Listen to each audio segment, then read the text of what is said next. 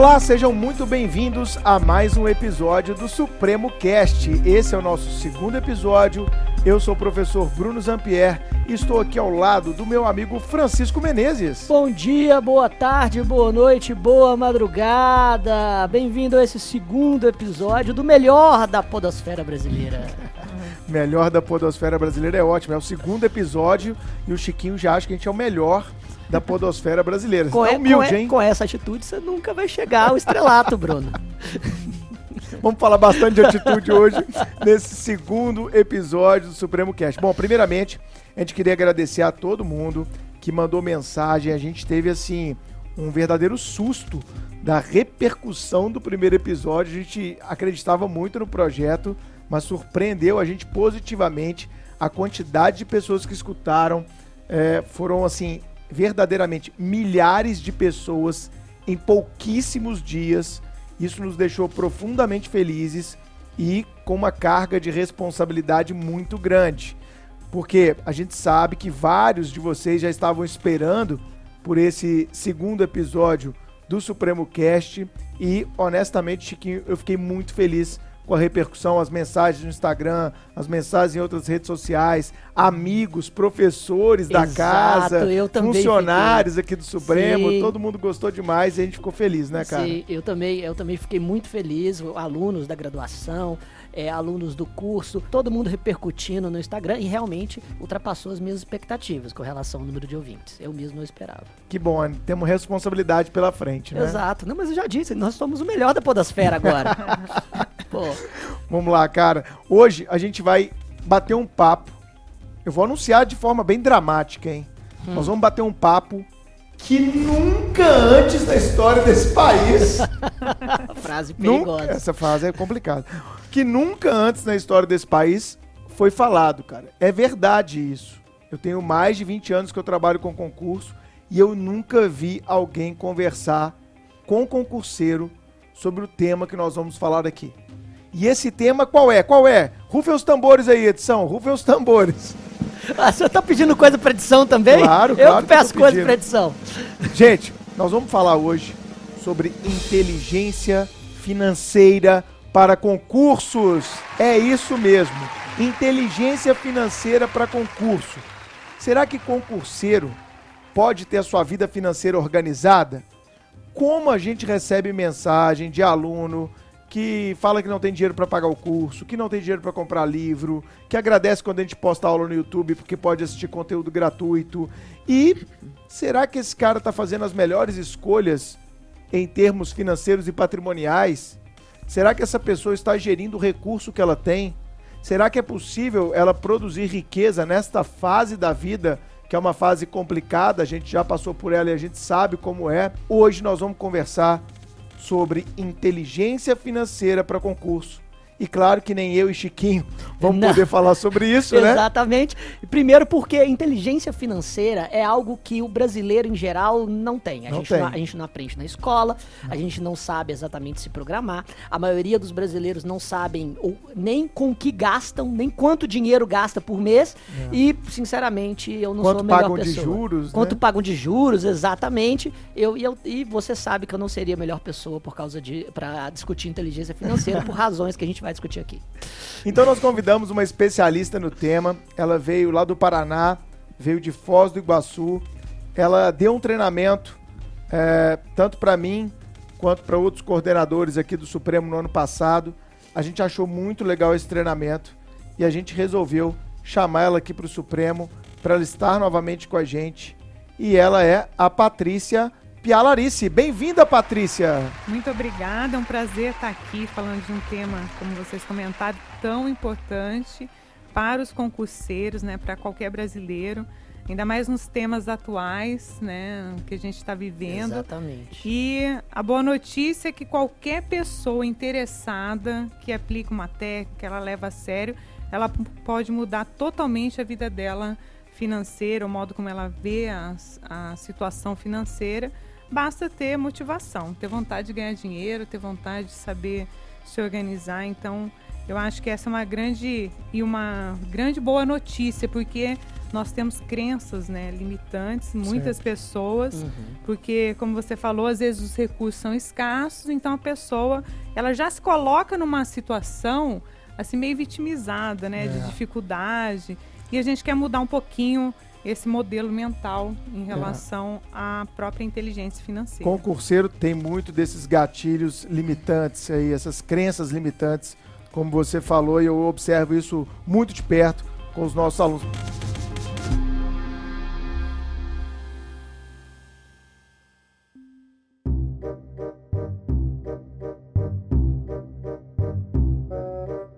Patrícia, como é que eu posso definir uma terapeuta financeira? É, educadora e terapeuta financeira. Educadora e terapeuta financeira. O Chiquinho já está aqui anotando o telefone dela, né?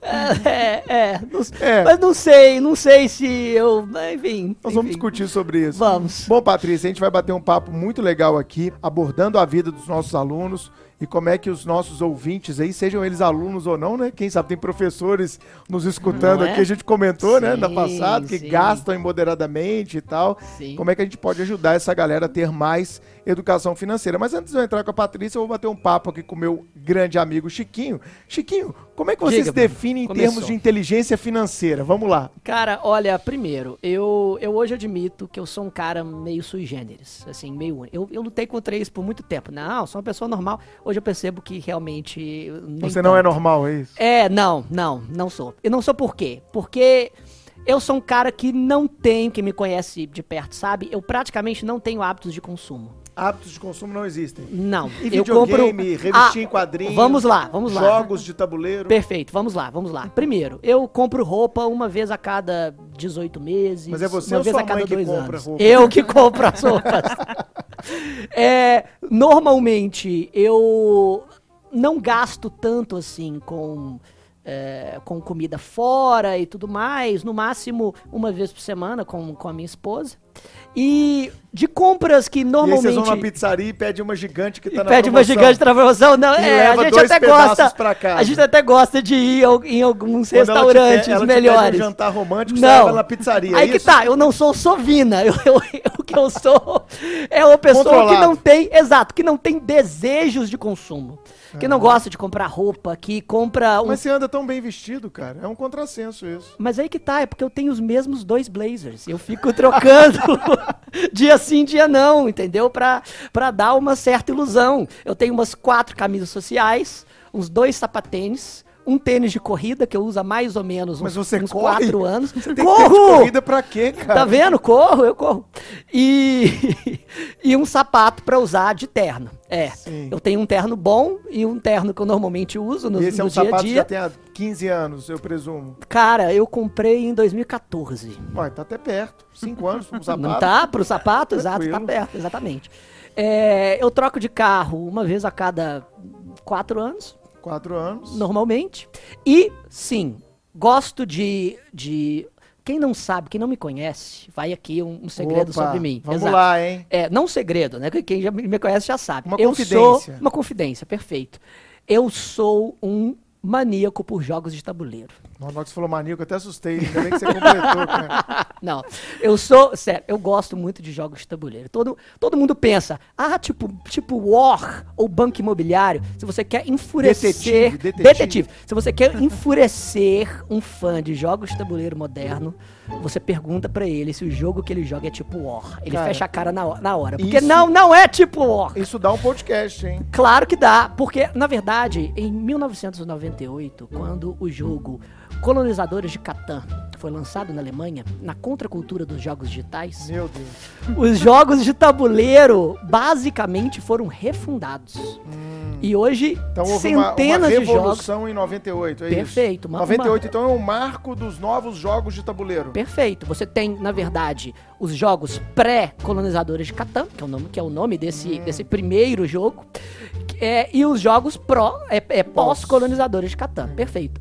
E dentro dessa dentro eu desse universo pré, eu sou pré-colonizador. eu sou, eu sou pré. Banco imobiliário. Só jogou banco imobiliário. Pois é. E nessa e nesse novo contexto do, do é, dos jogos de, dos jogos de tabuleiro ah, duas escolas foram formadas. A escola americana e a escola europeia. Eu posso aqui ficar um podcast Não, não, inteiro falando não, sobre obrigado. características. Vamos voltar ao tema Vamos central voltar. do podcast. Então, perfeito. Então, Então eu não compro. consumo? Não, eu compro de vez em quando alguns, alguns jogos de tabuleiro, é verdade, mas só quando sai algo que eu realmente gosto. E o povo quer saber, é caro esses jogos, cara? Que agora todo mundo ficou curioso, eu fiquei curioso. É verdade. Olha, o preço de um jogo de tabuleiro pode variar entre 70 e 200 reais. Ah, tranquilo. É, é. Tranquilo. De certa forma, sim. Você vai jogar várias vezes e Ex- tal. exatamente. E eu confesso que quando eu, eu comecei né, a, a, a ter uma vida financeira um pouco, um pouco Melhor. mais abundante, um pouco mais, eu comprava jogos eletrônicos, que eu também gosto, embora menos intensamente,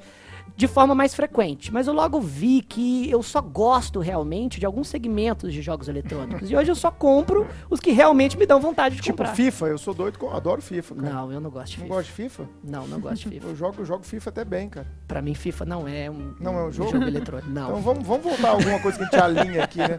Então, Chiquinho, é, é- é interessante a gente, a gente fazer esse bate-papo, né, cara? Porque hoje, pessoal, o Chiquinho é professor, é professor aqui é, do Supremo já há bastante tempo, é professor de faculdade, né? Tem os seus rendimentos, ganha muito, eu sei quanto ele ganha. Ah, né? Tá.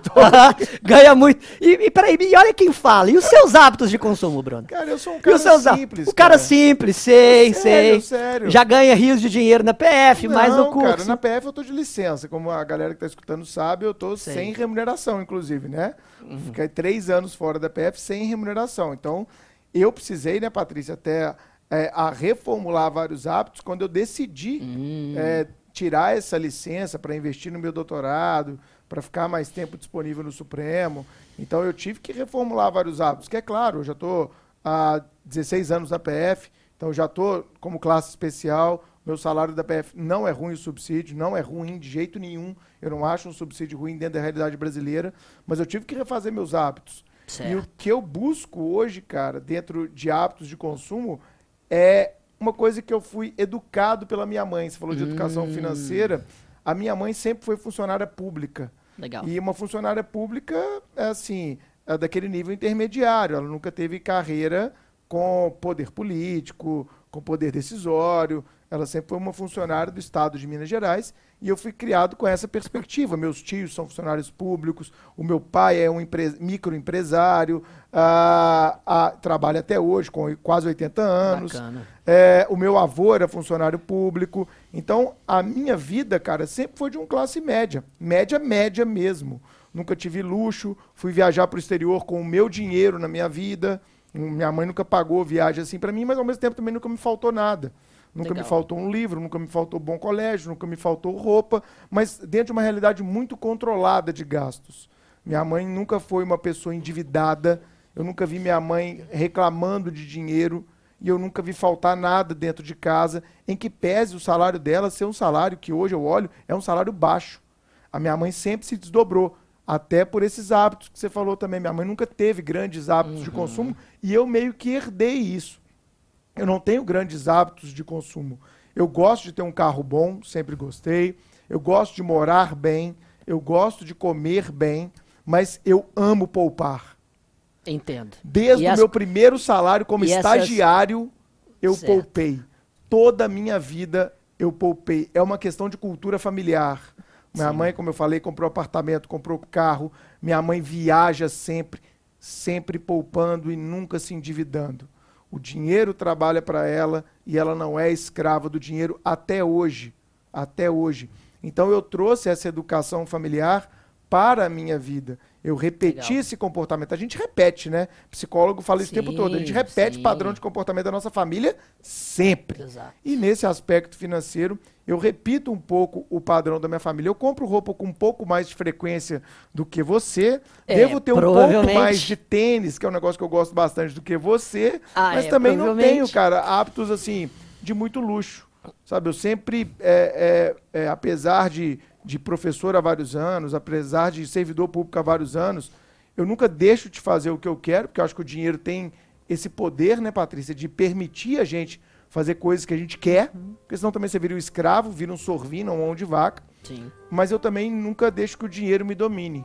Eu sempre tento traçar uma relação mais equilibrada possível com o dinheiro que eu produzo.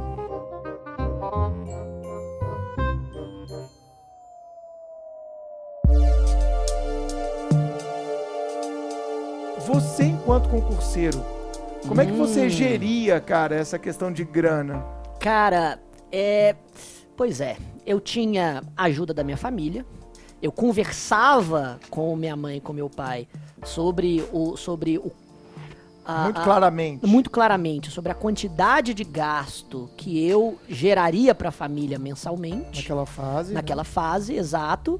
E eu tentava controlar os meus gastos sempre voltados para essa realidade e para priorizar os meus estudos. E para mim, como eu estava dizendo desde o início, eh, foi razoavelmente fácil porque eu nunca tive hábitos de consumo e nem desejo de consumo. Eu nunca gostei de tênis, eu nunca gostei de, né, hoje em dia eu tenho eh, mais do que duas ou três mudas de roupa, mas porque eu convivo com pessoas que eu trabalho vários dias da semana. Você Mas tem que pra- trocar de roupa. Porque eu né? tenho que trocar de roupa, exatamente. Mas naquela época É uma nem regra social. Exato, naquela época nem isso, É, e é legal a gente falar disso, que regras sociais impõem muito consumo pra gente. né? infelizmente. Regras sociais impõem muito consumo, sem dúvida. Exato. Mas essa conversa, pensando um pouco no Bruno concurseiro, que existiu lá nos anos 2000, 2001, 2002 ali, é, essa conversa eu também tive muito clara com meu, com meu pai e com minha mãe, cara, porque exatamente, como eu, eu falei, uma, uma, uma, é, uma vida de classe média,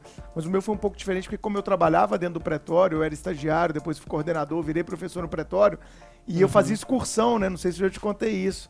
Eu fazia Não. excursão, cara. Eu levava gente pro Brasil inteiro de ônibus pra fazer Ah, inscrição, é, pra fazer prova, cara. Então eu fiz mais de 40 excursões. Sim, e isso me dava comentou. uma renda, sabe? Eu levava os alunos do pretório pro Brasil inteiro. Meu eu conheci Deus. o Brasil com 21, 22 anos, levando como guia de excursão. Não sei se alguém tá escutando aí, que é da época do pretório, mas muita gente boa aí, hoje até doutrinador, é, viajou comer, sério, cara.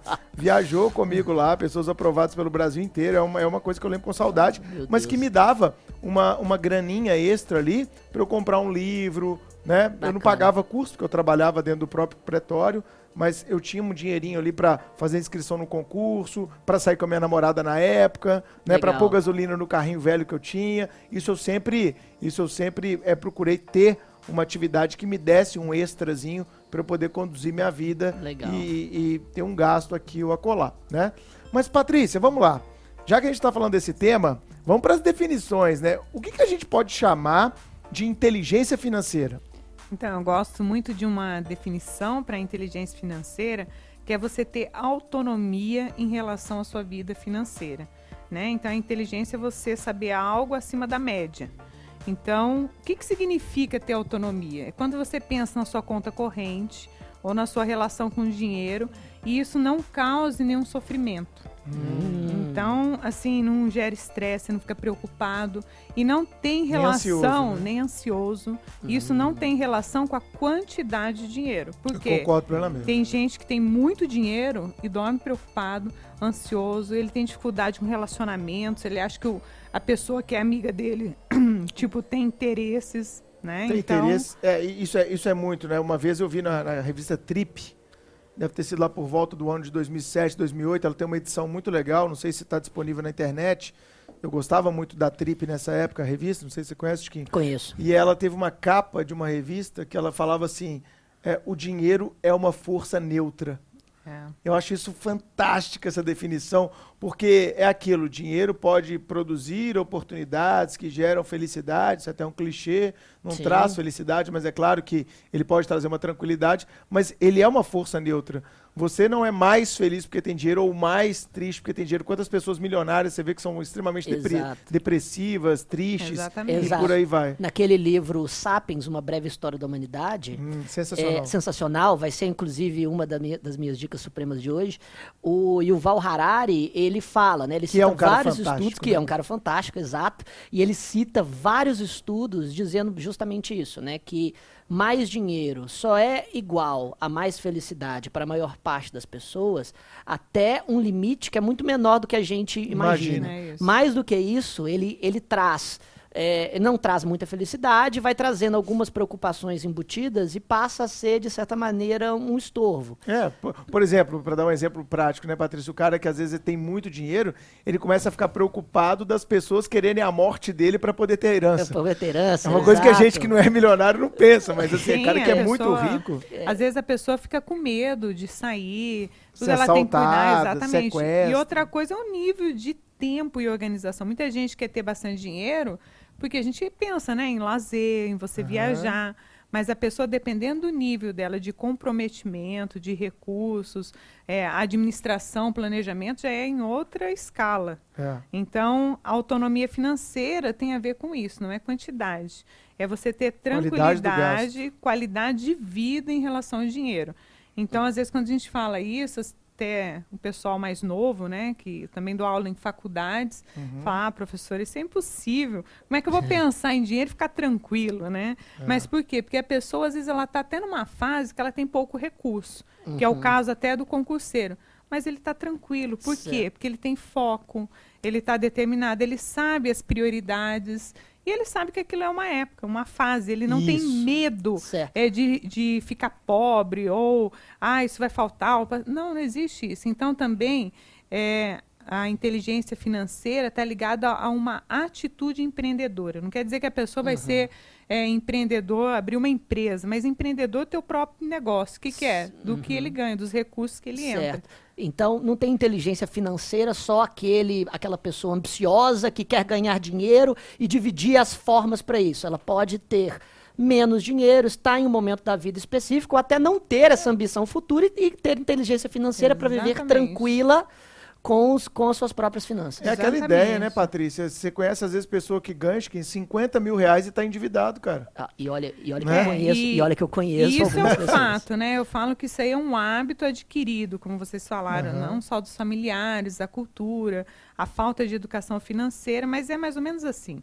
Se a pessoa ganha mil reais e ela gasta mil e cem, Ah, ela, quando ganhar dois mil reais, 2,200. ela vai gastar dois e duzentos. Quando ela ganhar cinco mil reais, ela vai gastar seis.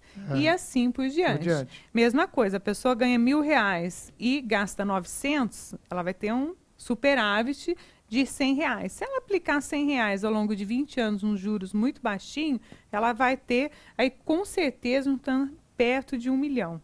Então, é, é impactante. Quando a gente Política dos juros compostos, é, cara. Juros chamo- compostos é uma maravilha, é a mágica, né? É, no, no nosso curso de inteligência financeira para concurseiros, e a gente chama assim, tem uma aula sobre a mágica dos juros compostos. Essa mágica Então- é maravilhosa, acho que é a mágica que eu mais gosto na vida, cara. É. muito legal, porque você vai colocando dinheiro todo mês e o dinheiro, cara, ele vai rendendo juros sobre juros sobre juros. É igual quando você está devendo pro banco. Tem, Ah, a, tem a sim, inverso, exato. né? Tem O o, banco efeito faz isso com inverso. você, né? É, Exato, Exatamente. né? Então, é, é esse hábito que a pessoa tem que olhar, não é a quantia de dinheiro. É Sim. o hábito de como ela lida com o dinheiro. Porque o modo como ela lida com o dinheiro reflete em toda a sua vida, né? Uhum. Então, E, ne- e nessa, nesse seu trabalho como terapeuta, a Patrícia até falou aqui, pessoal, é, rapidamente, nós vamos lançar um módulo com a Patrícia de inteligência financeira para concursos. Não perca, esse módulo vai ser fantástico. A gente comentou dele na sala de professores, já tem professor falando que quer assistir, já tem funcionário aqui do curso falando que quer assistir, você vai assistir também. É um módulo sensacional que em breve estará na plataforma do Supremo TV com a Patrícia, trazendo em várias horas de aula como você pode reorganizar essa sua vida financeira.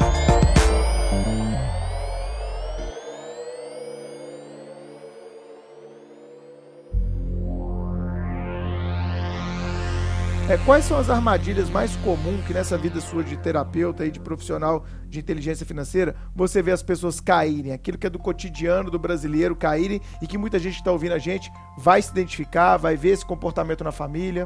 então, tem alguns aspectos até que eu queria falar antes de entrar no- nos erros mais comuns. Aham. A primeira coisa é que a pessoa não tem claro o que ela quer. Então a gente vai basear também todo o nosso curso no projeto de vida. O que, que você quer realizar na sua vida? Sim. Igual vocês comentaram, o dinheiro é um meio, né? Ele não é um fim. Sim, É, a sim. gente ganha dinheiro para trocar por bens ou produtos. Certo. Né? Até estava ouvindo vocês falando aqui sobre consumismo, né? E o Aham. Chiquinho falando que não tem hábitos consumistas. Não é bem assim.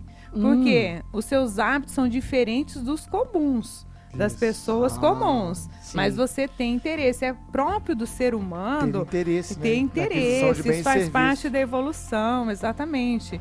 Então a gente sempre tem desejos, né, Uhum. é, de realizações ou até autorrealizações.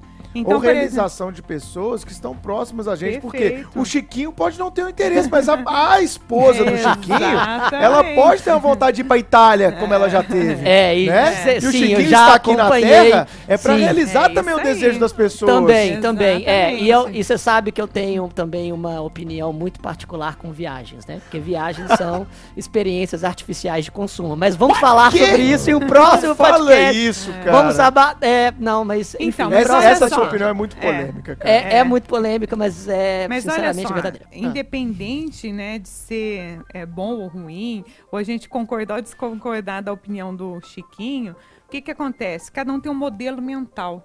Então, esse é Uhum. outro aspecto. O que, que é esse modelo mental? Ele é formado por pensamentos, sentimentos e ações. Então, a hora que você pensa lá na viagem, o que, que gera de sentimento e você tem uma atitude, uma ação sobre aquilo. Ok. Mas os pensamentos e sentimentos vêm antes das realizações. Então, conforme os inputs né, que você recebeu, os exemplos, como o professor Bruno estava falando aqui, dos seus familiares, da cultura, da gente não ter tido educação financeira. Então, as pessoas têm um hábito com, a- com as finanças assim: o dinheiro entra e sai.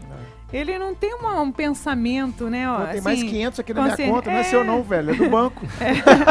Exatamente. Exatamente. Então, é, não existe uma consciência em se usar o dinheiro. Então, são esses aspectos. Modelo mental, a pessoa não sabe direito o projeto de vida. Você veio aqui para realizar o que nessa vida?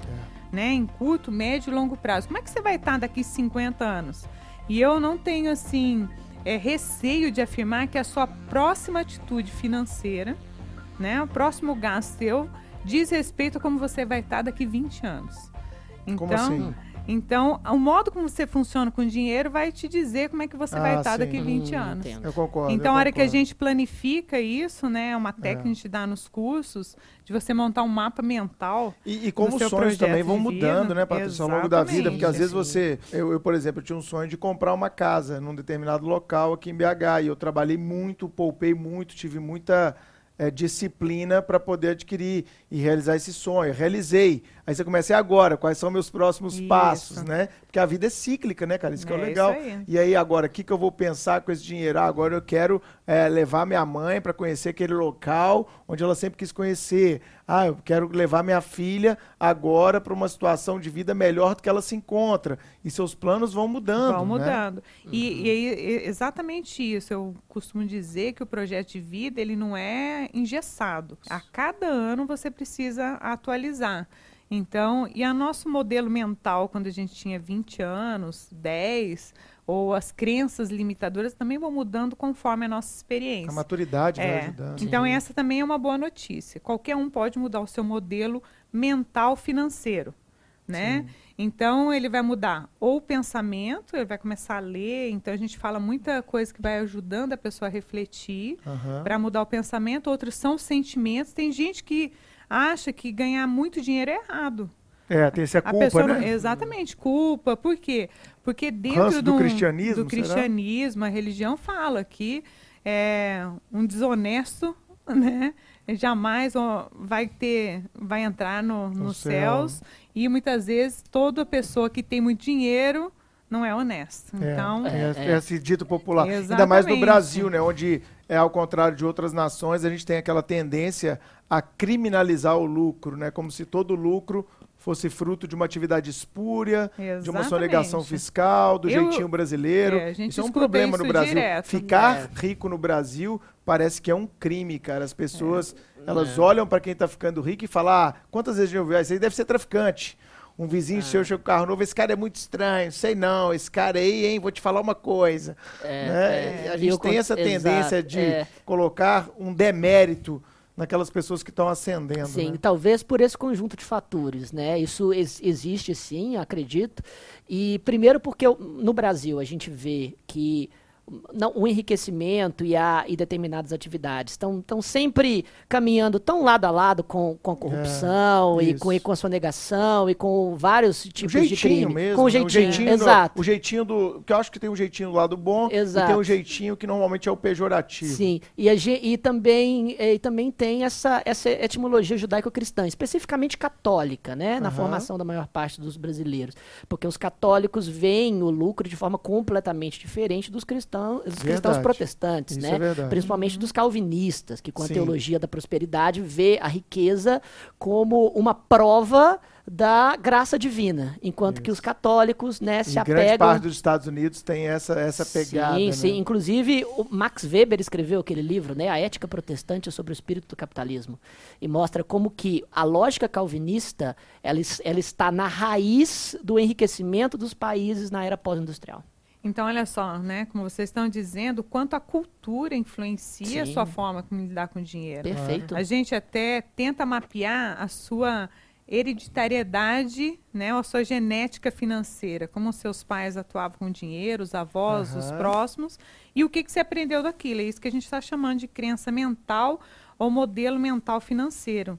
Mas como Então- eu falei, o bom é que dá para mudar isso. Então, né? o primeiro É. passo, né, Patrícia, a gente poderia falar que seria uma consciência dos gastos, você ter plenitude da consciência daquilo é, que você vem gastando e como você vem gastando seu dinheiro. Você acha que esse seria um passo, o, o primeiro passo a se dar Hum. dentro de uma lógica de educação financeira? Perfeito, porque tem uma frase assim: quem domina quem? Você domina o dinheiro É ou o dinheiro domina você? Isso aí. Então, como é que a gente responde isso? Você tem aquela sensação que você recebeu o seu dinheiro, seja uma mesada, um salário, seja o que for, e o dinheiro só passou por você? Aham. Você não tem domínio. Você fala, gente, onde foi meu dinheiro? Acabou. O que, que Hoje aconteceu? é dia cinco, já acabou o salário. Exatamente, acabou, não é possível. Então, isso demonstra essa inconsciência, né? A gente tem uma técnica nesse curso, até que a gente vai passar, que é a parte do diagnóstico. Todo mundo que aplica a técnica que eu vou passar de diagnóstico durante 30 dias só, não é uma anotação para o resto da vida. Ela identifica de 30% a 50% de desperdício. É essa a média. É. Então, o que, que é o desperdício? Não é você diminuir é, a sua alimentação, passar vontade, não é isso. Passar Não fome. é ficar sem roupa, né? não é, não é a pessoa ter uma dificuldade ali que ela vai sofrer em relação dinheiro. Não é isso. Ela simplesmente ela vai eliminar o que ela joga no lixo, Uhum. que ela joga fora, coisas que ela não usa, que estraga, que ela não tem consciência. Quer ver, Bruno? Eu vou dar um exemplo. Às vezes a pessoa precisa lá pagar um, um curso, por exemplo, para passar num concurso, Aham. para ela se qualificar. Um dos cursos fantásticos que o Supremo oferece, é isso? Exatamente, é Entendi. isso. Então ela tem lá um, vamos dizer que a mensalidade, vou chutar aqui, Aham. custa 200 reais por mês. Ih, tem E ela até mais fala, barato que isso. É, aí ela vai falar, poxa, muito caro, não tem esse dinheiro tal. Beleza. Aí o que, que acontece? No final de semana ela gasta 200 reais.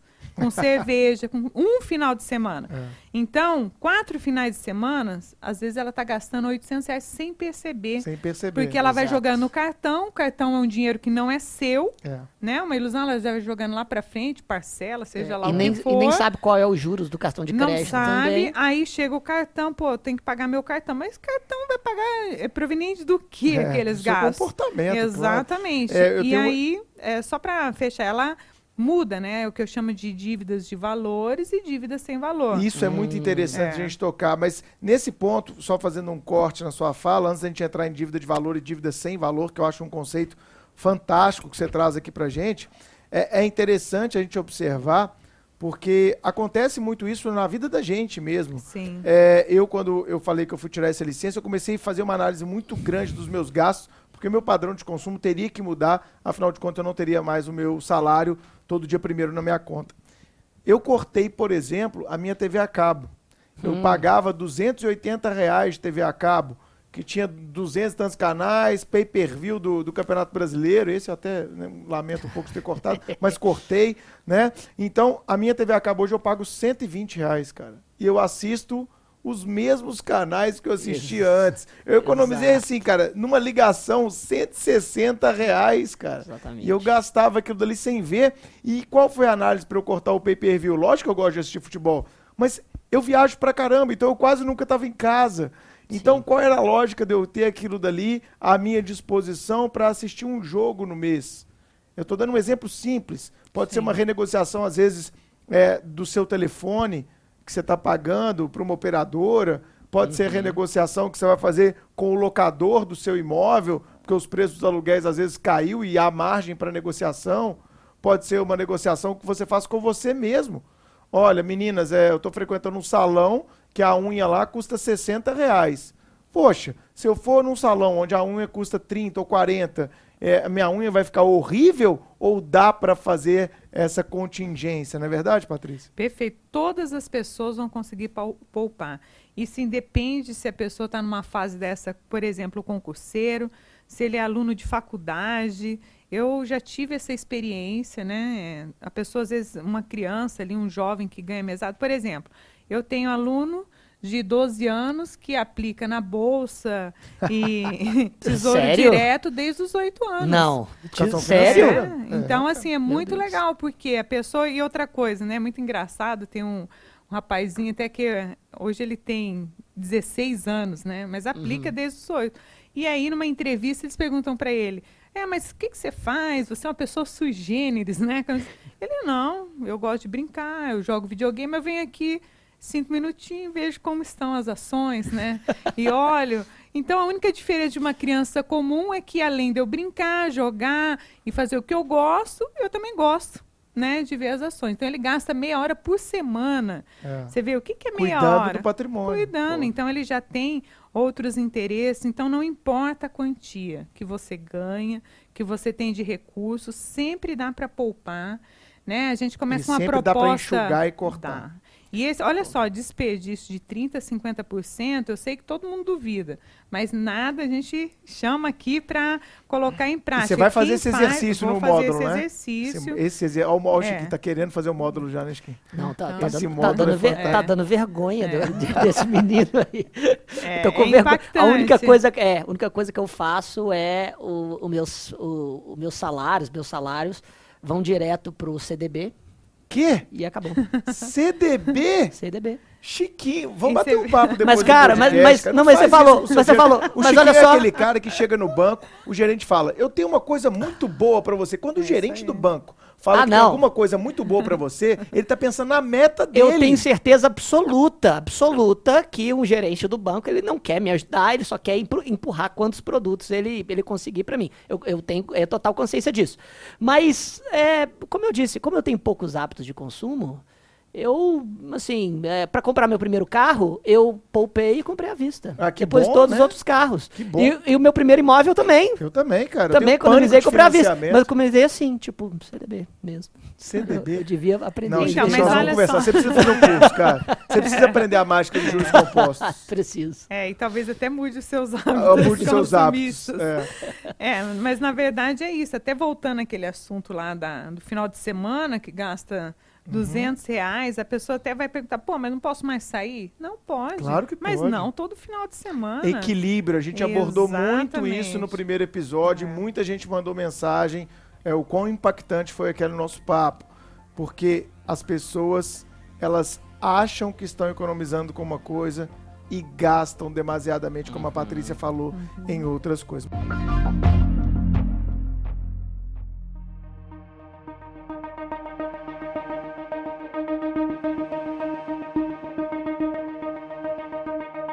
Vamos trabalhar um pouquinho essa ideia de dívida de valor e dívida sem valor, porque eu acho que isso se aplica demais à vida da galera que está estudando para concurso. Por exemplo, comprar um livro é uma dívida de valor, é, Ah, eu- investir, investir é, é, num curso é uma dívida de valor, fazer um concurso é, em uma cidade que é longe da sua, em outro estado, é uma dívida de valor, é uma dívida sem valor. Vamos falar. O Exato. que, que é esse conceito? Traz pra gente aqui pra Então, gente entender. a- o tempo todo a gente acaba fazendo dívida. Então também, por exemplo, a gente está aqui, a, a gente está gastando a, a energia antes, é, né? Já consumindo, gastando antes Sim. de a gente pagar. Então, ter dívida faz parte da nossa realidade. Mas o negócio é estar consciente dessa dívida, né? Nunca ser inadimplente, que é a hora que chegar a dívida você não ter dinheiro para pagar. Mas também. É, vira bola de neve, né? Exatamente. Saber. Grande parte da população isso. brasileira está nessa situação atualmente. Dívidas de valor e sem valor. Uma das questões nesse sentido de valor e sem valor é o brasileiro, a gente fala que está acostumado a comprar passivos. O que, hum. que, é hum. passivo? É aquilo que você sempre vai perder dinheiro e não tem lucro nenhum. É. Então você vai lá e compra, sei lá, um sapato. Você vai usar, mas se você tentar vender o sapato. Não, não, não vai vender o sapato. Não vai, é muito barato. Se conseguir vender, então é um passivo. Ele não entra de dinheiro no teu bolso. Hum. Já a hora que você começa a pensar em comprar um ativo, que é aquilo que vai colocar dinheiro no teu bolso, uhum. então eu definiria sim dívidas de valor sem valor. Por exemplo, um curso. Se você fizer um curso bem feito, tiver um foco, aquilo vai entrar dinheiro no teu bolso? Futuramente? Vai. vai. Você passar num concurso, foi o maior investimento que você fez claro. naquele momento na sua vida. Uma pós-graduação para você ter um título, né, para você poder se recolocar Perfeito. no mercado profissional. É. Você ser mais valorizado, é uma dívida de valor. É isso aí. E até um livro que aumenta um pouco a sua qualidade técnica como profissional. Para claro. né, se valorizar é mais à frente, né? E mesma coisa é comprar um produto que é, por exemplo, um investimento ou em ações, né? É. Aqui mesmo o CDB está comprando um produto, mas quanto vai entrar dinheiro no seu bolso? É melhor comprar o CDB do que investir, às vezes, é. né, em poupança ou jogar dinheiro fora. Mas é, também ter essa noção é bastante interessante, né? A hora que a pessoa começa a é. pensar. E, e ir numa balada pode, até, pode até ser uma dívida de valor, dependendo da consciência que você tem, dependendo Isso. da frequência com que você faz aquilo, desde que a sua vida esteja equilibrada, porque se divertir também faz parte claro. da vida. A gente falou isso no podcast é. passado. É. Se divertir também faz parte do processo de aprovação no concurso uhum. público. Porque, como a gente disse, Patrícia, tem muito aluno nosso que fica naquela bitolação total e restrita, não vai nem no aniversário da avó. A avó uhum. tá fazendo 100 anos, o cara não vai no aniversário da avó de 100 anos. Uhum. Porque ele acha que três horas que ele ficar ali no aniversário da avó pode ser fundamental. É desequilíbrio puro. E isso também isso. É, repercute, reverbera na parte das finanças, né? É, perfeito. Uma, um conceito que a gente fala, né, das pessoas é a pessoa large e a pessoa miserê que é um laje contrapento do outro. Exatamente. O laje, ele tem esse equilíbrio, Sim. que é a pessoa com autonomia, ele não sofre, né? Por exemplo, o lazer, pelo menos 10%, isso é uma sugestão dentro da educação financeira, dos seus recursos devem ser direcionados para lazer. Concordo. Porque a pessoa uhum. vai entrar no nível já lá do miserê que a gente comentou. Ela começa é. a não ter uma convivência sadia, ela começa a entrar em nível de estresse, preocupação, ansiedade. E, e, nós queremos sentir prazer, claro, né? Claro, claro, somos humanos. Parte, é, porque senão isso leva para uma, uma espécie de anorexia financeira também, é. né? É tudo anorexia que... financeira. Sim, eu já ouvi, o, sim, sim, eu já ouvi o termo, que é justamente isso. A, a, pessoa não consegue mais gastar o dinheiro. Não consegue mais gastar o dinheiro nem para nem para se divertir, nem para fazer as coisas básicas que antes lhe davam prazer. É. E chega um ponto que a, que a vida vai, vai e parar de fazer tá sentido. ligado também com o processo de culpa, como a gente falou. Culpa. A pessoa às vezes, poxa, meus pais não tiveram isso, eu estou tendo isso. Tem gente que não. Hum. Então, existe muita relação afetiva, e por isso a gente está falando de sentimentos, também ligado à relação financeira. Tem um colega né? meu que foi aprovado em concurso que ele tinha vergonha de ir no bairro que os pais moravam com o carro que ele comprou. É isso aí. Nossa. Porque gerava esse descompasso é. internamente. Como é que eu vou chegar no bairro que eu fui criado com esse carro que agora eu tive condição de comprar? É como comprar? se ele tivesse errado, né? Exatamente. Olha a ideia de culpa sempre presente. É, é muito é. sério isso. E isso também afeta essas relações de valores. Porque olha só, quando a pessoa faz uma dívida, às vezes sem valor, é porque ela quer o prazer imediato.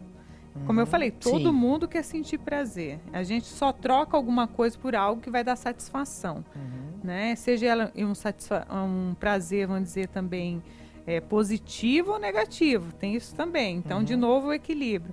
Mas a hora que ela vai lá e gasta aquele dinheiro ali, poxa, um, uma pessoa quer gastar um dinheiro no shopping. Uhum. É, Estava até contando hoje, é, na época eu morava no Rio de Janeiro, na entrada do shopping né, do New York tinha uma faixa escrita assim: não há nada que um dia de compras não cure.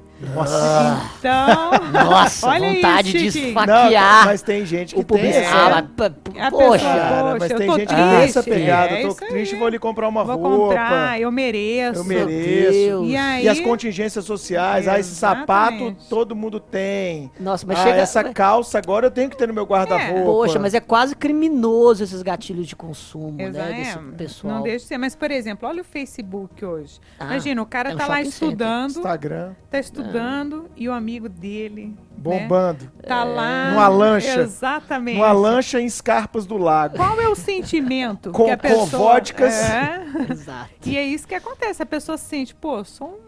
Sou um merda. É. O que, que eu tô fazendo Putz. aqui? A vida acho que fez alguma coisa errada comigo, tô aqui É. estudando. Então, olha só, é, incita, né? Não, tem gente que fala, eu saí do Instagram É. pra. Tem muito aluno É nosso que fala, cara, eu tô muito focado, eu até saí do Instagram. Ou seja, desequilíbrio. Não É. sabe usar a ferramenta de forma correta e equilibrada. E, ao ver outras pessoas num momento de vida distinto, não sabe ter a percepção de que o momento dele é distinto daquelas pessoas. E por isso que memes como ah, aguarde, nunca acreditou em mim, vocês vão ver onde eu vou Ah. chegar, esse Sim, negócio de é. criar um inimigo fictício para poder vencê-lo. Verdade, é- agora no eles Instagram. bombam na internet. Sim, mas no Instagram é sempre bom que se diga que o momento daquelas pessoas não é o que está na foto. É. Não é, não é. Nunca, Nunca vi é. uma foto, não, nunca. Nunca Instagram vi é uma todo mundo foto. feliz, né? Exatamente, Então, 100% mas é, é exatamente isso que a gente está falando. Toda a sociedade incita, né? Você ter, você ter é mais do que você ser. Sim, então são os exato. prazeres imediatos e eu falo um sofrimento duradouro. Isso. Então, às vezes a pessoa ela tá ali numa condição que não é sofrimento, mas de restrição para um prazer duradouro, É. né? Uma segurança. O que, que pode trazer mais prazer? Eu costumo dizer assim, né? Nesse curso eu vou ensinar todo mundo a ter renda passiva. Renda passiva? É, o que, que é renda passiva? Sem você trabalhar, você vai ter pelo menos o dobro do teu padrão atual entrando na tua conta todo mês. Dinheiro trabalhando para você. Exatamente. Aquela velha ideia. É, que tem a ver com juros compostos. Ah, sim. Mas com o que, que outros... pode trazer mas- mais pra- prazer do que isso? Entendo, mas Né? são outros investimentos além do, do CDB? Não, isso é muito além do CD. Chiquinho, depois a gente vai tomar um café, a gente Não, vai bater tá. um papo sobre isso. Não, mas o que, por exemplo? Tesouro direto? Cara, são várias opções. Vai- cara. é, uma delas são as ações. ações. Esse, ra- esse rapazinho que eu falei, ele investe em ações desde os 18 Eu anos. invisto em ações Já chegou- desde 2002. Legal. Mas aí você Então- precisa ter muito conhecimento com relação. Tentar sempre comprar na baixa e vender na Tem, alta. tem que Não. saber, né, cara? Você tem que saber conhecer Hum. um pouco de mercado. E na minha dica suprema eu vou dar um, um livro bom para isso, você vai poder lê-lo e mudar o seu jeito de É, pensar até as ações. lembrei de um outro tá? livro aqui também. Então, pessoal, é, só para a gente focar um pouquinho nessa galera que está nos ouvindo, é, o que, que a gente vê, Patrícia, fazendo uma análise dos nossos alunos, que são nossos principais ouvintes desse Supremo Cast? A galera está nesse momento, como eu já passei, como o Chiquinho já passou, de um momento, na maior parte dos casos, sem generalizar, mas sem emprego, sem uma fonte de renda recorrente, é, com uma vida de investimento de médio e longo prazo, que é a aprovação do concurso público. Muitas vezes contando com o apoio da família, dos pais, às vezes do marido, às vezes da esposa, às vezes da avó, de um padrinho, ou às vezes vivendo da renda de uma venda de um bem que herdou. A gente tem aluno assim. Alunos que às vezes juntaram dinheiro trabalhando vários anos, advogando ou em outras funções, que resolveram dar aquele stop na vida para poder focar no concurso e tentar mudar aquela situação que ele vinha vivendo. É, a questão é como esses caras com restrição orçamentária, como são os nossos alunos, eles devem lidar com o dinheiro? Acho que essa é uma das grandes perguntas desse podcast. Uhum. Concurseiro consegue Concurseiro, poupar? Poupar, né? Concurseiro consegue poupar e mais. Se ele depende dessas pessoas, o quão transparente deve ser a relação financeira que ele tem com essas pessoas. Sim. Sim. Então, com certeza o concurseiro vai conseguir poupar sim. Qualquer pessoa interessada, mas é preciso, como a gente debateu aqui, estar consciente. Então, você vai fazer um planejamento, né, com calma. Não é nada difícil. Vou dar um exemplo.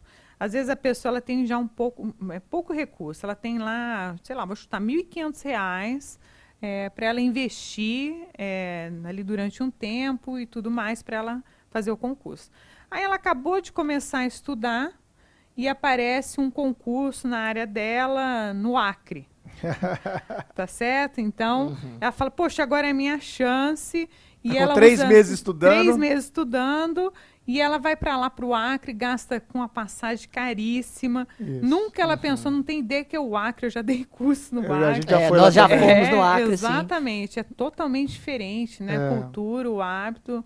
Então, assim, a pessoa nunca pensou, não se conhece. Não pesquisou E a- sobre o não Estado. pesquisou, ela jamais moraria no Acre, mas ok. É. Tá certo? Vai no impulso, né? Vai é, o- no é o impulso, consumo Isso. de impulso do concurseiro. Sim. Chega lá, ela vai gastar o dinheiro dela com a inscrição, com passagem, não vai Hotel. bem, vai ficar frustrada, hotel, Pouco e tempo às de vezes, estudo. exatamente, ainda vai sair numa noitada no Acre, Engra- engraçado Tá que certo? eu achava que eu não iria me para enxergar relaxar. no contexto, mas eu me enxerguei em uma viagem pro Amapá. Ah, o seu concurso do Ministério Público do Amapá. Exatamente. Mas famoso concurso do isso, Ministério muito, Público do Amapá que o muito Chiquinho famoso. fez. É, daria um podcast inteiro o resto da viagem, mas vamos deixar pra próxima. Pois é, Mas e- é, você fez isso, né, Mas eu cara? fiz, fiz, fiz. Eu fiz, eu fiz exatamente isso.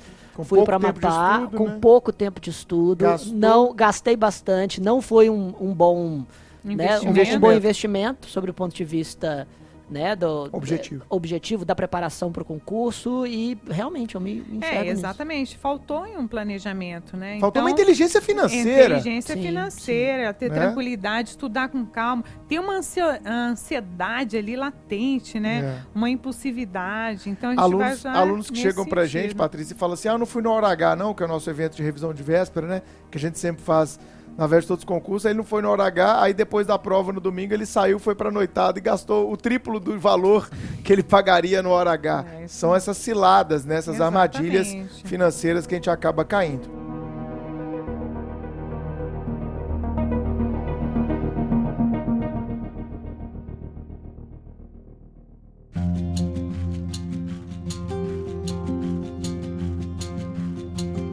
A gente estava falando dessa relação transparente, né? O quanto que isso é importante. É, porque se ele está dependendo de alguém, é importante que essa pessoa de quem ele dependa tenha plena consciência do processo pelo qual ele está passando e do quão demorado pode ser esse processo. Você Perfeito. concorda? É, e falar sobre esse assunto, né, de dinheiro, pedir ajuda, um planejamento, às vezes com um professor, olha só, tô pensando. Então a gente também está aberto para essas mudanças, né?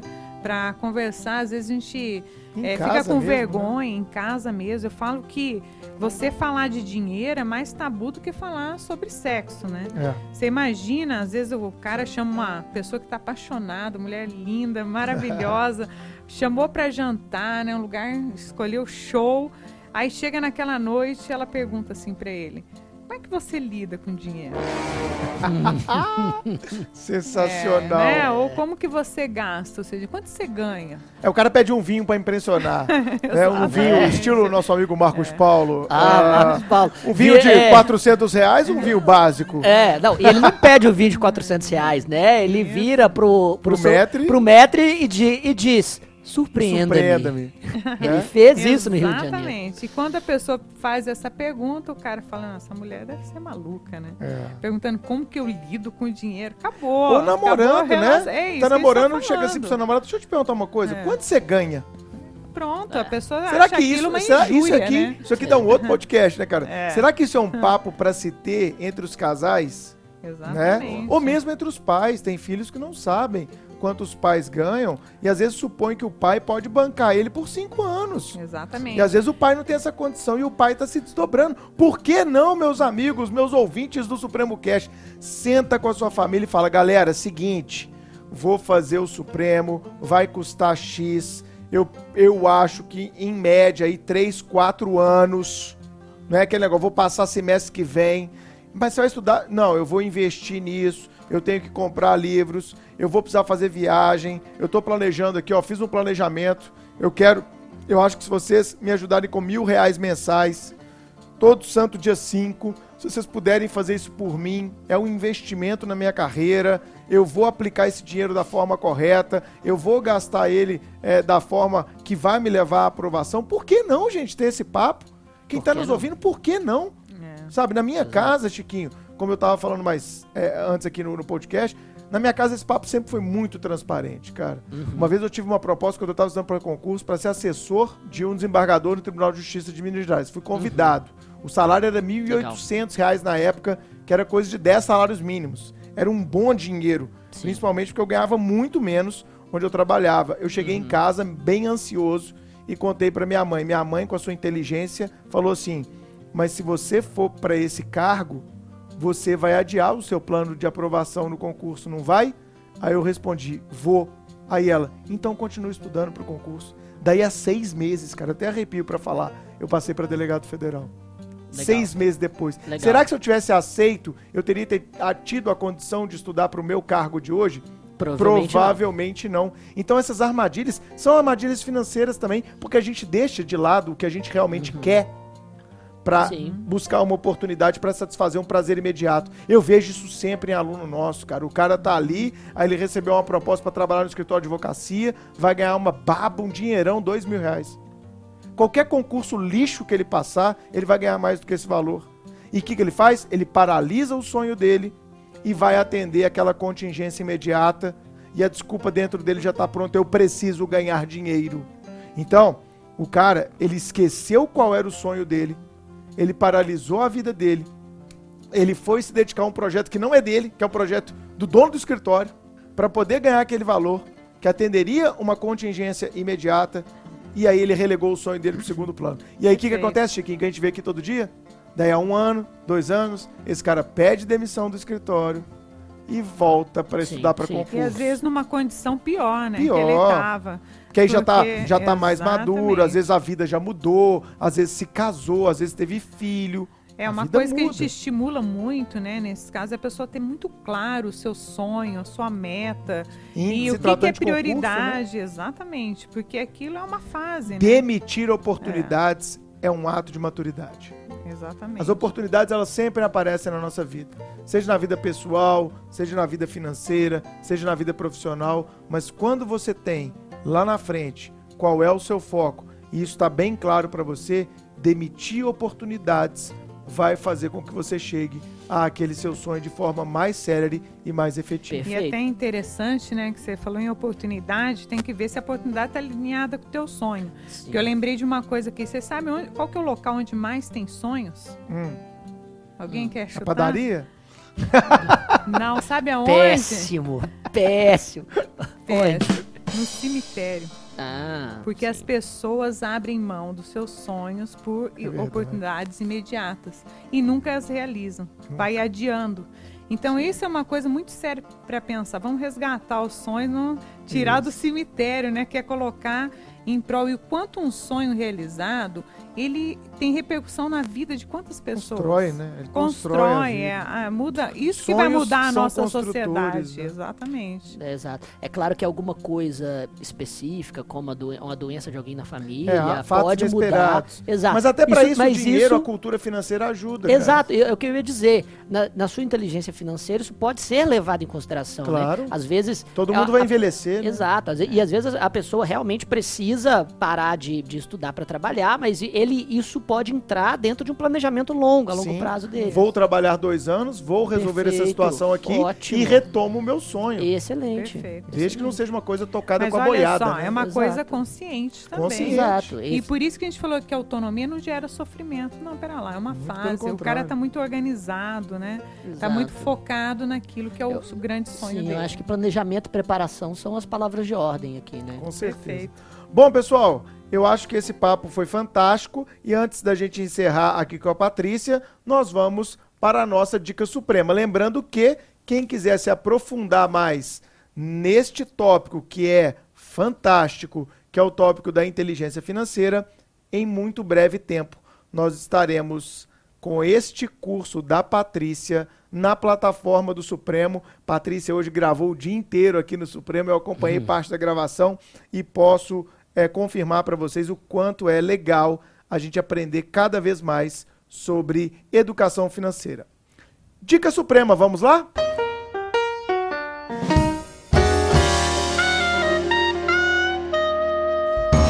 qual, qual é a sua dica suprema que você separou para o dia de hoje. Vamos, vamos lá. Vamos é algo lá. da podosfera? A dica, não, hoje não. A dica suprema é esse momento que a gente reserva para fazer uma recomendação, normalmente uma recomendação cultural, pode ter ligação ou não com o tema. E eu percebo que eu tenho um outro hábito de consumo, mas é um consumo de valor, que eu leio bastante. Consumo de valor é fantástico. Exatamente. É, e a minha, eu faço três recomendações rápidas. Um, a primeira é a plataforma através da qual eu leio. A Amazon não está no, nos pagando nada, né? Poderia. Mas quando eu descobri o Kindle, meu Deus do céu. Eu não consigo ler no Kindle. Não, cara, mas sério. Eu sou old school, eu gosto do livro, do peso. É o que eu, é o que eu dizia. Eu dizia, olha, eu, go, eu gosto do, do peso cheiro. do livro, do cheiro, Passar as páginas de um livro que você acabou de comprar é mágico, eu concordo com tudo isso. Mas, cara, a facilidade do Kindle de ter todos a sua biblioteca com você o tempo inteiro, sem pesar. E mais, poder comprar o livro que você quer, muitas vezes a 50% do preço, oh, a 70% do preço, tá vendo? É tá vendo? Hum. Exatamente. Eu sempre coloco, você pode colocar no Kindle os livros do seu interesse, né, na sua lista de desejos, e ele mostra quando tá em, em promoção. Então é, é fantástico fantástico. Comprei livros ex excelentes por menos de 10 reais. E vou recomendar então dois livros específicos. O primeiro eu já falei aqui hoje, que é Sapiens, Uma Breve História da Humanidade. Ele é um best-seller e eu sempre tenho uma certa resistência a best-sellers. Eu sou esse tipo de pessoa. Você é sujeito. Exatamente. é um, um, tanto quanto cult, apesar de que esse rótulo também não, não costuma pegar muito em mim. Mas é, eu me impressionei demais com a escrita do Yuval Harari. Ele, é, ele é novo, né, cara? Ele é novo, ele, ele não deve ter nem 42, 40 anos. 43, é, 40, 40 e poucos anos. Acho que ele escreveu o livro antes dos uhum. 40. Ele é professor de antropologia e uma matéria chamada História da Humanidade na Universidade de Israel. É, Israel.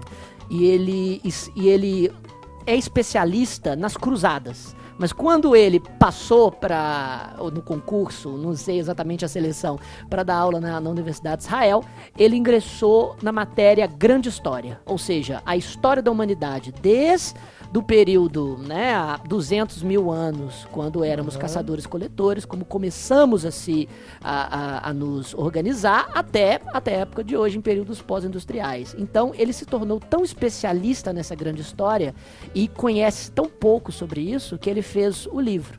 E o livro é fantástico justamente para te dar essa essa visão da eternidade, sabe? Que as pessoas hoje em dia não têm. A gente está sempre né, imerso nessa cultura de massa, pós-industrial, muitas vezes de consumo, exato. E a gente não percebe que o capitalismo existe, o capitalismo pós-industrial existe há tipo pouco mais de 200 anos. E a humanidade começou a se organizar há pelo menos 250 mil anos. Na Terra existiam seis outros hominídeos que tinham capacidade cerebral análoga à nossa e que não são nossos ancestrais. E a gente fica se achando a, a última bolacha do pacote, né?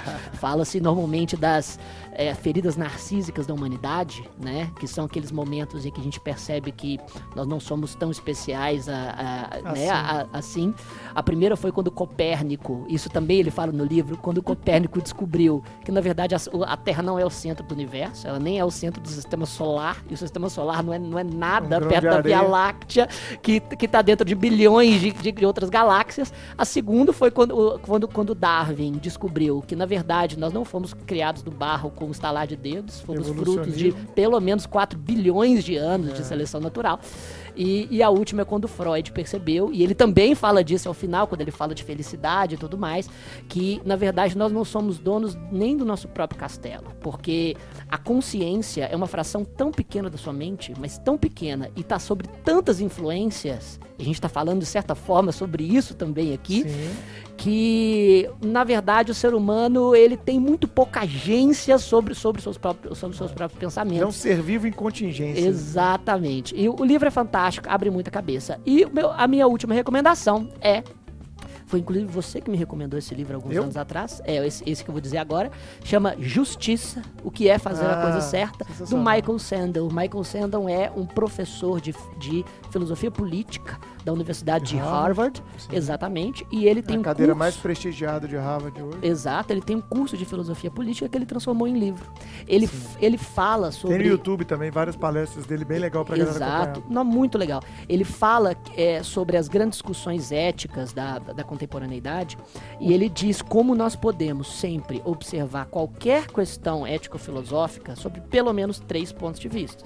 O ponto de vista do bem-estar geral, que é a, a premissa do utilitarismo, Sim. o ponto de vista da liberdade Jeremy individual, que é do, do libertarianismo, Sim. né? Esse de, de nós, Volk e, e tudo mais. E, a, e do ponto de vista da virtude, né? Pra, que tem origem da, da filosofia grega. E como que não é possível dizer que nenhum desses pontos de vista está certo a priori. É, porque ele faz aquela pergunta, né? O que é a coisa certa a se Ex- fazer? Exatamente. Essa é a pergunta condutora do livro. Exatamente. E ele, e ele passa pela, por, por grandes filósofos eh, liberais, né? Como, como Kant, por exemplo. Exatamente, John Stuart Mill, falando de- do utilitarismo. É um livro que também abre muito a cabeça sobre, sobre a filosofia do direito. E que É legal. com certeza, exatamente, Nossa. é bom de ler e com certeza vai, Já vai li te os dois que você indicou e recomendo também. Assina embaixo. É isso aí. Patrícia, sua dica suprema. É, eu também vou indicar dois livros, né? O primeiro é Criação de Riqueza, do Paulo Vieira. E o que me chama atenção nesse livro é exatamente ele vai mexer nessas crenças, né? Nos modelos mentais que Paulo a gente Vieira, tem. como é que chama o livro? Paulo Vieira, Criação de Riqueza. Criação de riqueza. É, então vai mexer nesse processo que a gente comentou, debateu aqui um pouco, do modelo mental que a gente tem sobre a riqueza, sobre a nossa própria riqueza. Sim. E um outro, né, vou indicar pro Chiquinho aqui, que é Faça Fortuna com Ações Antes que Seja Tarde. Ótimo. É do Décio Bazin. Então, Vou é, é muito bacana, porque é uma leitura deliciosa também. Fácil, é um exemplo, né? Um, um brasileiro aí que conquistou muita coisa com ações. E é uma visão diferente até essa que você comentou. As pessoas acham que às vezes investir em ações é um jogo, você tem É, que não comprar, é. vender, e não é. Você vai Nunca. ficar sócio de uma empresa sólida que dá lucro todo mês durante 100 Sim. E anos, você por pode ganhar exemplo. dividendos também. Então você vai ganhar dividendos, vai começar a ter um outro olhar. É, a galera em tem aquela visão da bolsa de que você aplica de manhã e colhe à noite. Não é assim que a Exatamente, bolsa né? funciona. Isso é uma aventura, isso é uma loteria. Legal. Qual, Que que é, você não controla. qual que é o nome do autor? Décio Bazin. Décio Basílio. E assim, olha, uma coisa que eu costumo falar também, a gente tem uma crença sobre. eh, as pessoas perguntam, "Ah, professor, investir não é arriscado? Quer risco maior do que você se endividar? Isso é um do que grande você gastar o cartão de crédito é, sem ter aquele dinheiro e sem saber se vai ter o dinheiro. Então, assim, eu queria deixar bem claro, a gente vai falar muito no curso. Não tem risco em investir. O risco maior é a gente ficar sem investir uma parte dos nossos recursos. Esse é o maior risco da sua vida. Você não ter, ficar, acabar se endividando ou gastar por impulsão, ok?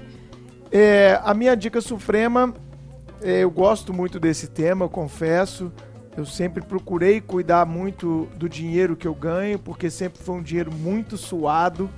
Um dinheiro, né? A gente que dá aula, né? Acho que é um dinheiro que vem, Oh. mas é um dinheiro que tem um Nossa. sacrifício Sim. pessoal, intelectual, físico Sim. muito grande. Então eu sempre procurei cuidar muito do meu dinheiro e eu sempre li bastante sobre é, inteligência financeira. É um tema que sempre me cativou muito. Uhum. E já li vários, dezenas de livros sobre inteligência financeira, mas dois me chamam muito a atenção. O primeiro que também é um best-seller, Chiquinho. Se você não leu, eu te recomendo ler. Com certeza a Patrícia já leu, que é um clássico da inteligência financeira, Uhum. que é o Pai Rico, Pai Pobre. Uhum. Pai Rico, Pai Pobre é uma ótima introdução, não sei se você concorda comigo, Patrícia, a essa ideia do que que é uma dívida de valor, do que que é comprar um passivo. Quando você compra um carro, você está comprando um ativo ou um passivo? Né? Você está comprando um IPVA, você está comprando um seguro, você está comprando manutenção, você está comprando uma série de riscos para te transportar daqui para lá, de lá para cá. Exato. Então isso é uma compra inteligente ou não? Então ele trabalha muito essa ideia no livro, ele trabalha essa ideia do dinheiro trabalhar para você, que você pode ter bens, mas esses bens serão tanto quanto mais prazerosos a aquisição a partir do momento que o dinheiro lidera aquele bem. Então você pode ter uma Mercedes, desde que você não divide, se endivide para comprar Uhum. e desde que aquilo ali seja fruto de um rendimento que o seu próprio dinheiro está te trazendo. E é uma história bonita porque é um moleque que teve um pai que era a maior parte dos nossos pais, uma cabeça de um funcionário público, de alguém que, que se endividava para comprar as coisas, e a cabeça de um outro pai empreendedor que ensinou ele a lidar com dinheiro. Então, daí o nome Pai Rico, Pai Pobre. Legal. É um clássico e que vale a pena demais ler, um livro fácil, de fácil leitura, e ele fala um pouco é, dessa experiência e de coisas que tangenciamos aqui. Outro livro interessante, esse mais contundente, é Dobre os seus lucros. Dobre os seus lucros. A perspectiva, acho que é o Bob Pfeiffer, que é o, que é o autor, é, a perspectiva dele é muito simples. Não existe uma dívida que não pode ser cortada. E ele vai Hum. trabalhando as diversas formas de você renegociar dívidas, de você trazer essa consciência, como a Patrícia falou, dos seus gastos. Então, dobre os seus lucros é uma ótima dica para quem quer cortar gastos para ter mais dinheiro sobrando. E a terceira dica, eu vou dar uma terceira, e essa você pode até colocar também, que foi um amigo em comum que eu e a Patrícia temos, o Rodrigo Felizmino, que me indicou. E é um livro, eu estava até voltando de São Paulo ontem, eu estava lendo esse livro no avião. Eu adoro ler no avião, não sei você, né? É. Então, você sabe, seu- é, você sabe já viajou eu, junto algumas sabe vezes. que eu fico, exato, no Eu Kindle adoro, o tempo inteiro. Que é o investidor inteligente. O investidor É inteligente. o nome do livro, Investidor O Inteligente. Investidor Inteligente é o nome do livro. É, ele foi escrito é, nos Estados Unidos, na década de 60, 70, e ele fala exatamente sobre como investir no mercado de ações. Eu estou absolutamente fascinado com esse livro. É uma grande doutrina para investimento de ações, Pô, que que é uma meta minha para os próximos 10 anos, aumentar o meu volume de investimentos em ação. Então, cara, é um livro muito bacana, ele traz técnicas provadas ao longo dos últimos 100 anos que dão certo no mercado de ação e ele trabalha com essa ideia de mercado de ação de longo prazo. E não essa coisa do day trade, de você vender de manhã, comprar de manhã e vender de tarde e ficar naquela adrenalina e naquela adrenalina de algo que você não controla, que é o mercado, que ele inclusive chama o mercado de um maníaco depressivo. Então, só para você ter uma ideia, é um livro bem contundente e bem inteligente. Então, minhas três dicas: Pai Rico, Pai Pobre, dobre seus lucros e o investidor inteligente. Eu acho que com isso a gente fecha mais esse episódio do Supremo Cast, trazendo papos diferentes para vocês. Dentro daquela perspectiva que a galera adorou do off-sala, daquilo que a gente não tem espaço para falar dentro da sala de aula aqui do Supremo, mas que a gente bate esse papo com você no podcast. Exa Sua mensagem final, meu amigo? Exatamente. Nesses dois primeiros episódios, nós, né, nós é, falamos sobre alguns tópicos que circundam a vida do concurseiro, as provas, a- o estudo, a ansiedade, a- a- e, aqui também a inteligência financeira. Falaremos também sobre as grandes questões jurídicas. Espero que você esteja gostando desse momento off-sala dos nossos dois hosts. Espero que tenha gostado dos dois podcasts. E e agradeço a Patrícia pela pela nossa por, por convidar o- por aceitar o nosso convite e por, essa- por essa aula que nos passou, eu sinceramente fiquei impressionado. Eu acho que eu, eu não Você precisa precisava. evoluir, né? Exato. Eu achava que eu não precisava, Precisava. de inteligência Mas financeira, depois mas, que você eu tá vendo que você tá percebo. investindo em CDB, que você é aquela É. vovó que vai no banco, né? cara? Exatamente, eu percebo que eu poderia sim mudar um pouco meu- meus hábitos. É, eu adorei estar aqui, né? Mas eu gostaria muito de fazer um convite para que vocês participem do curso, né? Uma coisa que eu quero falar ao longo de 22 anos pesquisando sobre o tema, né, de educação financeira, é que a gente conseguiu, acho que chegar no momento assim do curso de desdramatizar, né, a situação financeira, independente da situação da pessoa, não importa se ela está endividada, se ela tem pouco recurso, ela vai lidar com esse assunto de uma maneira leve, né? Ela vai conseguir ver um ensinamento ali que ela fala, poxa, se eu soubesse isso antes, mas acontece que nunca ninguém te ensinou. Exato. A gente tem hábitos e às vezes a gente sofre, né, por ignorância, não no sentido pejorativo, Falta mas porque a gente teve oportunidade. Então acho que esse curso é uma oportunidade, né? Esses cursos que deveria não só porque eu dou o curso, Sim. mas assim as crianças, né, poderem estudar Como é sobre importante isso. educar financeiramente os nossos Exatamente, filhos. Faculdade. Então, acho que todo mundo tem uma oportunidade, e eu também tive essa oportunidade. E a minha vontade é retribuir, né? Muito prazeroso quando você recebe um feedback de um aluno, professora, mudei minha vida, estava Isso. endividado, consegui passar no concurso, achei que era impossível, fui mudando. E, E, isso é muito e essa é uma inteligência para o concurseiro e para o concursado. Porque Exatamente. tem muito concursado aí, a Patrícia até É. comenta isso na aula dela, tem muito Sim. concursado que está sempre endividado. É. Exatamente. Faz o consignado lá, Exato, tem é um contra-cheque. Exato, é o que a gente estava comentando aqui antes, né? Se, se você está estudando para concurso público e quer simplesmente colocar todos os seus sonhos de consumo em um subsídio, sinceramente, primeiro, seu subsídio não vai ser o suficiente para ações de consumo sem É. uma preparação e, e uma inteligência financeira, exatamente, o que mais tem é concursado com a corda no pescoço, todo mês um cheque especial. E segundo que, poxa, né, se você não visar um, um concurso ou uma carreira que você goste, muitas vezes vai estar é, em uma atividade repetitiva todos, todos os dias e ainda endividado. E reclamando da vida, que é o pior servidor público. Exatamente, um, e prisioneiro daquela, né, da, da- de, de- todo Aquela aquele contexto. Exato. Bom, Patrícia, eu agradeço demais tanto você ter aceito o nosso convite para gravar esse módulo de inteligência financeira para concurso, que em breve estará disponível aqui para os alunos do Supremo no nosso site, e também de ter aceito para bater esse papo aqui com a gente. Né? eu vejo que nós aprendemos aqui hoje, né, Chiquinho? Bastante, bastante. Aprendemos, espero que vocês que estejam nos ouvindo aí no carro, na academia, né? Tem gente que falou que tá ouvindo no trânsito, tá ouvindo fazendo o aeróbico, que o aeróbico Sim. tá passando super rápido. Você que tá aí eh, no metrô, arrumando a sua casa, ou Lavando louça. Lavando louça. Que atividade, né, cara? É, eu, essa- eu- essa eu é- sempre lavo louça com o podcast. Sério? Sério. Você lava louça? Eu lavo louça, cara. Caraca, Isso dá outro podcast. Bom, pessoal, então a gente agradece a participação de todo mundo nesse segundo episódio e anunciamos a partir de agora grandes temas jurídicos para os nossos próximos episódios. Aguardem. Obrigado, gente. Tchau. Tchau, tchau. Tchau, tchau.